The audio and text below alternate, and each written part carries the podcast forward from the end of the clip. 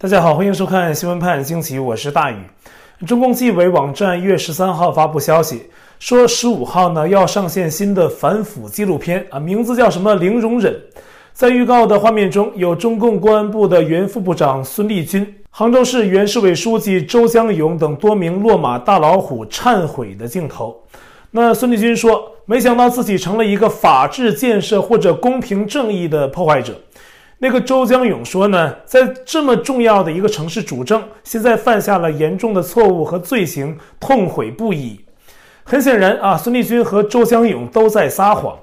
那孙立军呢，是故意成为公平正义的破坏者的啊，因为只有这样，他才能施展他的野心，才能成为一个合格的共产党员。那周江勇呢，也绝不是因为罪行痛悔，而是为了自己抱错了大腿，罪行被发现才痛悔不已。在中纪委发布孙立军等人这种电视认罪纪录片的同一天，那中共最高检察院公布已经结束了对孙立军案的侦查，指控他涉嫌什么受贿、操纵证券市场和非法持有枪支等等，没有说到很敏感的哈。那接下去呢就要追究孙立军的刑事责任啊。咱们看看啊，这个被认为是参与了倒袭政变的中共党徒会被当局判什么罪？如果判轻了，就真的大煞风景啊！天天喊打老虎，这老虎放在这儿啊，不给他点 color see see，那政敌们看着县当局啊，真的会想到那张邮票上的病猫。那前几天呢，一月十号，中共的公安部发言人还对媒体说啊，肃清孙立军等人的流毒影响是公安部的重大政治任务，还是重中之重。那么，这个孙立军呢，曾主持公安部的一局，等于是同时负责着安全保卫局和政治保卫局。那公安部一局的权力呢，比国家安全局的权力还要大。中共的情报搜集、民族宗教事务、境外的亲共和特务组织等等，都受到公安部一局的控制。那孙立军掌握的这个秘密警察系统啊，甚至可以威胁到习近平的生命。而且孙立军呢，还有自己的党羽。现在啊，中共借助孙立军案，不停地拉出一些新的落马官员游街，似乎想告诉人们啊，党在主持正义，灌输给百姓一种意识，就是坏事儿都是这些落马官员干的，党在为民除害啊，以此将民众的视线从中共体制本身的罪恶转向一些具体的官员。啊，其实呢，几十年来的铁证告诉我们。揪出个体，忽略整体，是中共当局一贯的洗脑伎俩。中共本身才最该认罪下台啊！这是中共体制本身制造了孙立军们。就像北京法学博士张先生对大纪元说的那样：中共公安系统清除害群之马，可是存在害群之马的源头就是中共。他说呀，公安是中共政府继军队和武警之后的第三强大的暴力机构。中共授予了警察系统不受制约的特权，因为中共的权力必须依靠暴力维系。因此啊，公安系统的各级正副职官员，甚至包括刑警队长啊、什么国保队长等等，都可以无法无天、为所欲为。甚至没有官位的小警察都敢弄权啊，擅自随便的给别人定罪。他们心知肚明，中共暴力治国，维系政权离不开他们。啊，这是说到孙立军案啊，咱们评价几句。那有的新观众呢，可能还不清楚孙立军案的脉络啊，我再简单说一下。孙立军是二零二零年四月落马，二零二一年九月三十号被双开。那同年的十一月五号，孙立军被正式逮捕。而在九月三十号，他刚被双开后两天，十月二号，中共的原公安部副部长傅政华也落马了。这在中共政法界绝对是个大事儿啊，震撼弹。这两人都是典型的江派要员，也直接关系到中共前政法委书记孟建柱和现任政法委书记郭声琨，也影响到江派总后台曾庆红和江泽民。而如今啊，中纪委网站在一月十二号发文点名孙立军的同时，也同时点名了前上海市公安局局长龚道安、前山西省公安厅厅长刘新云等多名政法系统的高官啊，并且宣称，自从二零二一年以来，中共在政法系统反腐力度日益加大，还要继续加大办案力度啊，以雷霆之势清除害群之马。说官员退休也不意味着安全着陆等等啊，这都预示着二零二这个虎年啊，二十大前夕，整肃政法系统可能出现又一波高潮。根据中共自己的统计，二零二一年共有二十五名中共高层官员落马，百分之四十出自政法系。清洗政法系其实是围绕二十大权力斗争的一部分，也算是内斗的一个主要战场啊！就在前几天，一月十一号，中共中央党校的那个开班仪式上，习近平还喊了这么几句话，说所谓的反腐败斗争永远不能松懈，说不论谁出问题，党纪国法绝不饶恕等等。实际上，了解中共政局的都知道，近者可以说孙立军、傅政华，远的呢？可以说，周本顺、周永康等等，全都是江派人马。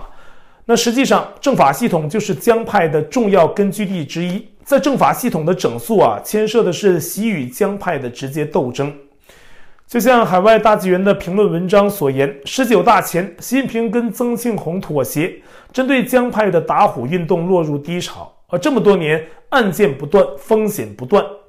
那么，二零二二的二十大，双方还会继续妥协吗？如果不妥协，这打虎又敢不敢深入终极虎穴呢？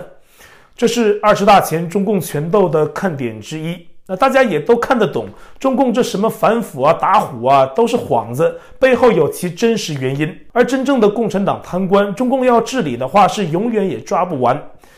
就在不断喊反腐打虎的同时，就有无数个腐败分子被掩盖着，甚至呢，敢于对中共高层的指令置之不理。中共党媒自己就发现了这么一件事儿啊！一月十三号，他发了一条报道，说很多山东的城里人在山东济南市的南部山区兴建别墅，而且是在济南市涵养水资源的地区，也是济南地下水的主要补给来源所在。几千栋别墅啊，早已导致地面硬化，大面积的地下水补给区遭到破坏。早在二零一七年，中共的环保督察组就开始过问那里兴建别墅的事儿。冠冕堂皇地下了一道指令，说这些别墅都得拆。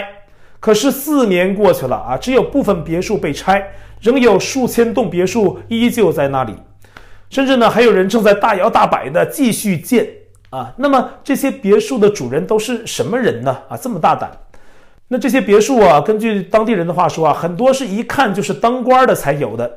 有当地村民透露，这些别墅有山东省民政厅官员的。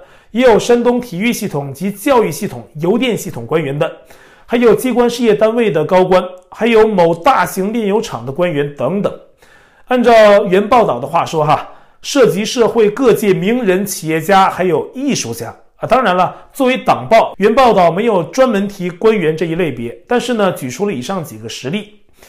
济南南部山区管委会的负责人给过四个字的总结，说这些别墅的主人都是非富即贵啊。那这些人呢，敢于无视中共上级指令，这么多年依旧不拆别墅，而且还在建。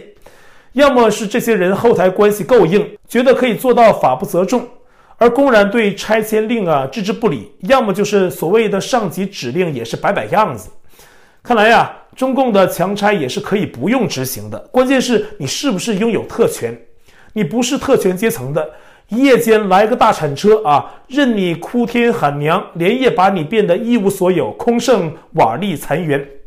一个人要想学坏，当混混啊，不如当流氓啊，流氓不如土匪，土匪不如共产党的高官啊。最可悲的就是那些跟着共产党高官指挥棒傻跑的党官们，为非作歹，金钱美女尽情享受啊。那些跟着傻跑的喽啰，只能捡点剩的啊，最后下场也很可怜。党官也不会去帮你的，就比如给中共做喉舌的一类人，一位叫杨宁的作者最近发了一篇评论文章，他关注到中共央视的一些主持人呢，好多近年都是罹患癌症，早早就结束生命。说来呢，也都是挺悲惨的事儿。不过呢，这位作者认为，这些央视主持人的身亡啊，都与生前做喉舌时做的坏事儿有关。就在前几天，一月十号晚，一九六六年出生的央视财经频道主持人赵赫离世。他的一位好友在博文中讲，赵赫身患癌症已经好几年了，一直都在治疗。那赵赫呢，是一九八七年进的央视，生前担任央视经济频道《经济半小时》的节目主持人，也做过编辑，还是财经频道的副总监，得过金话筒奖。但是二零一一年，他被一位叫谢丽萍的人爆料。他说自己呢，两千零九年多次收看一个专题报道，名为《职业反盗版团队》，一年可赚上千万，就是赵赫主持的央视经济半小时制作播出的。因为是大陆官方电视台嘛，谢丽萍就信以为真啊，就筹集资金啊，投资参与那个反盗版团队，结果两年就被骗了几十万人民币，最后血本无归。后来呀，谢丽萍和家人实名投诉，他们把投诉邮寄到了央视的纪律监察室，可是石沉大海。而像谢丽萍一样被骗的人数超过至少两百，被骗了五十万到一百万元的大概就有五十人。而在被骗的人中啊，他是唯一一个实名举报的。相关文章还揭示，党媒这么多年还捧过什么以力神呐、万里造林、新兴医院、什么益林牧业、三鹿奶粉、藏秘排油等等这些东西啊，还有烟草公司的一些擦边广告啊，反复的在播出。这些呢，后来都被揭露是假的。像那个什么三鹿奶粉，后来就出事儿了嘛，是吧？好多年了啊，是有三聚氰胺的毒奶粉。所以啊，仅仅央视财经频道就做过这么多坏事儿。他的总监郭振喜啊，什么主持人芮成钢，也早就因为受贿罪被判刑，结果都不怎么样。还有央视的其他主持人，例如央视新闻联播的主播罗京，两千零九年因患淋巴癌去世，当年是四十八岁。他一九八九年播报了镇压六四学生的事儿啊，帮党撒谎。一九九九年还播报了中共污蔑诽谤法轮功的各种谎言啊，非常积极卖力。而央视新闻评论部的副主任陈蒙啊，两千零八年因胃癌去世，离世呢是四十七岁。他生前主管什么实话实说呀，什么新闻调查等等。两千零一年导演了天门自焚案专题片儿，配合中共特务制造栽赃法轮功的假新闻。给镇压找借口，还有担任过央视焦点访谈的国际观察主持人的方静啊，因为胃癌，二零一六年去世，时年四十四岁。主持人肖小林因患直肠癌，二零一七年去世，当年是五十五岁。在今日说法这个节目中啊，他也是配合中共的镇压政策散布谎言。而现在的中共媒体里仍有不少喉舌是昧着良心说假话。在疫情中也是这样啊，当局给什么就报什么，也不管青红皂白。有人说那是工作啊，那要这么想呢，我也没什么好说的。反正呢，要是换做我呀，宁可不要那份工作，也不会做。那么我们不说这些了，现在我们来看一下中国的疫情情况。那根据中共卫健委的数据，一月十二号零时到二十四时，全国新增确诊病例一百九十例。其中，河南省七十六例，已经发现了 Omicron 感染的安阳市有四十三例了。此外呢，陕西省在全国新增的一百九十例中占六例，而六例都出现在仍处于封城中的西安。广东省占一例啊，在深圳啊，天津市呢是有四十一例，比前一天多。啊，其中津南区有四十例。虽然天津不是中国最早发现 Omicron 毒株的地方，但是呢，天津是大陆第一个出现 Omicron 聚集性传播，还有社区传播的城市。当发现疫情时呢，病毒至少已经传播了三代。天津目前呢，已经实施近于封城的措施，居民不但不能离开天津啊，在市内的行动也是受到限制。而当局的强制手腕啊，再次受到诟病。比如一月九号，天津市民排队等待核酸检测啊，发现广播喇叭放着，说宁可把脑袋睡扁，宁可在家里憋出汗，也不要给国家添乱。而且这些天呢，当地也传出不少反映细节情况的短片。一段影片显示啊，一名防疫人员给做核酸检测的人下跪。事后他说呢，自己当时在安排病患、孕妇等先做筛检，有两名老人硬要插队，结果被阻拦了。那么他们说呀，自己家女儿是社区居委会主任，不先给他们做核酸检测啊，后边的人就甭想做。那这位志工啊，是考虑大局了，为了不影响后面排队，下跪磕头道歉，平息老人怒火，这才把事儿给过去。到底党官大还是防疫事儿大啊？从这件事儿啊，是一目了然的，能看到。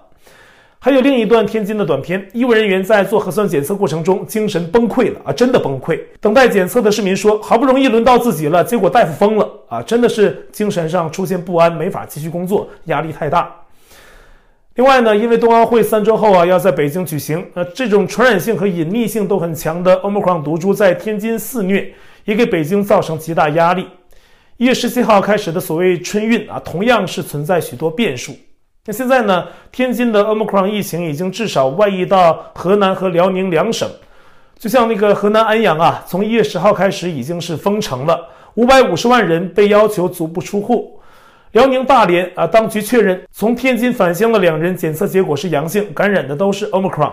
还有二十八个密切接触者都在隔离。那目前呢，对他们的检测结果呢，还暂时是阴性的。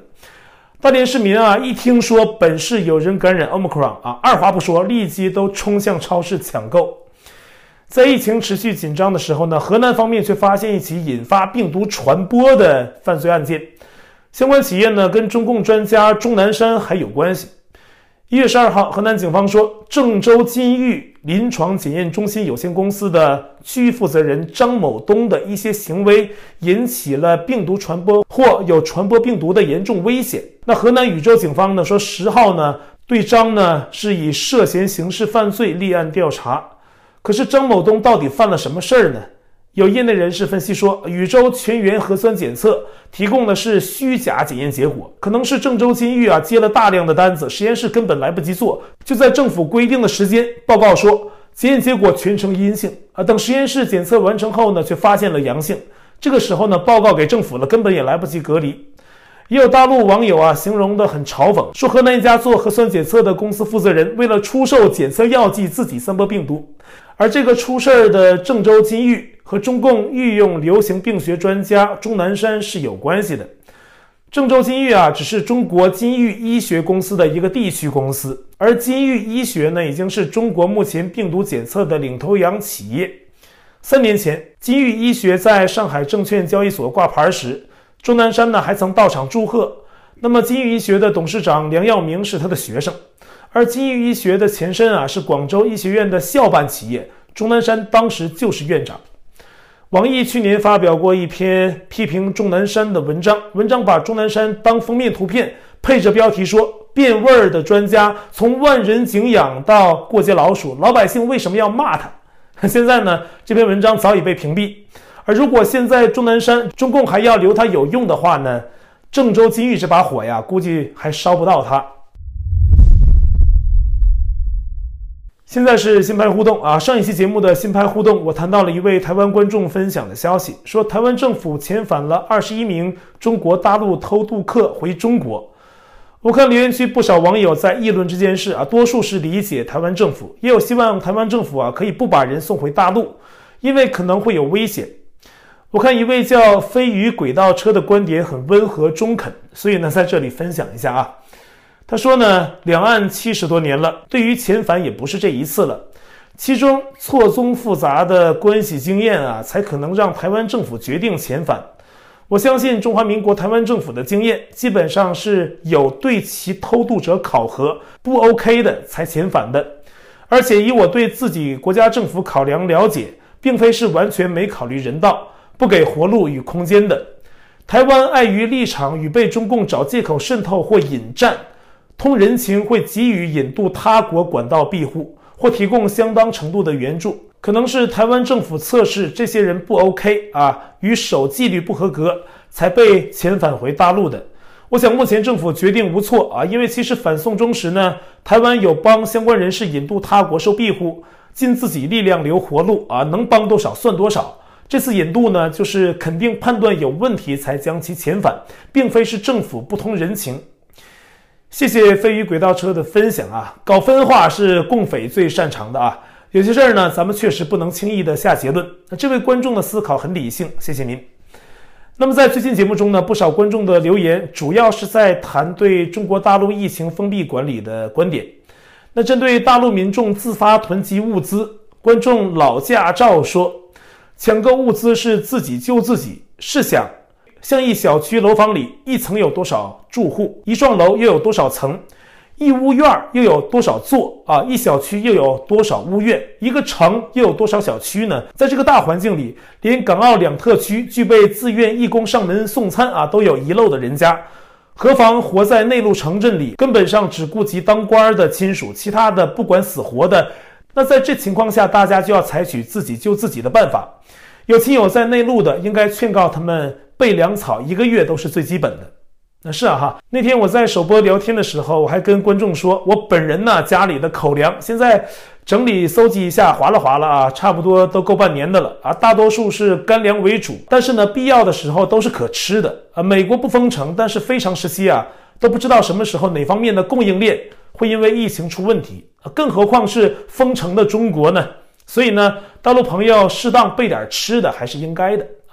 还有大陆朋友留言啊，理解当局的政策。观众 Zmail 说，如果不实行如此严厉的疫情政策，那么根据大陆现在的医疗水平，根本应对不了大爆发的治疗啊。其实何止是中国大陆啊，现在美国等西方这种老牌的发达国家，医疗系统都是相当吃紧呐，也不够用。但是人们从来没有因为不封锁抗议过啊，从来没有。从来都是封锁了、管得严了才抗议，呃，这是为什么呢？我们看问题啊，不得从一个常理的角度来看嘛，对吧？就是严控啊，它不被认可，而且现在西方科学家都普遍反对封城。按照有的专家看法啊，现在社会感染人多了，但是呢，痊愈的是绝大多数，而这些人呢，都是带有一定抗体了。那么，也许这种自然而然的方式，慢慢就平静了，正常了。这是学界目前的一个观点啊，那我也不能评论它对与错，但是呢，就按照这个思路想下去，以后全世界都不封了啊，很多人都有抗体了嘛，就剩中共一直在封啊，人们抗体也没有，疫苗又不好使，那就要变成一直封封封，那这样对吗？啊，这是一个角度啊，那还有另外的很多负面因素，比如啊，对人们造成的二次伤害啊，这都是。那再说了啊，如果承认大陆医疗水平有限，就应该进口西方啊那些更先进的疫苗。那中共又不这么做，就卖自己的科兴国药。对这些党产疫苗呢，国际上是什么评价啊？大家也都知道了。所以啊，说来说去还是那句话，中共是为了政权稳定和作秀的政治防疫，不是真的为了中国人的安全。如果那样的话，当初李文亮就不会被抓了，方斌也不用失踪，那张展呢，现在也不会被关。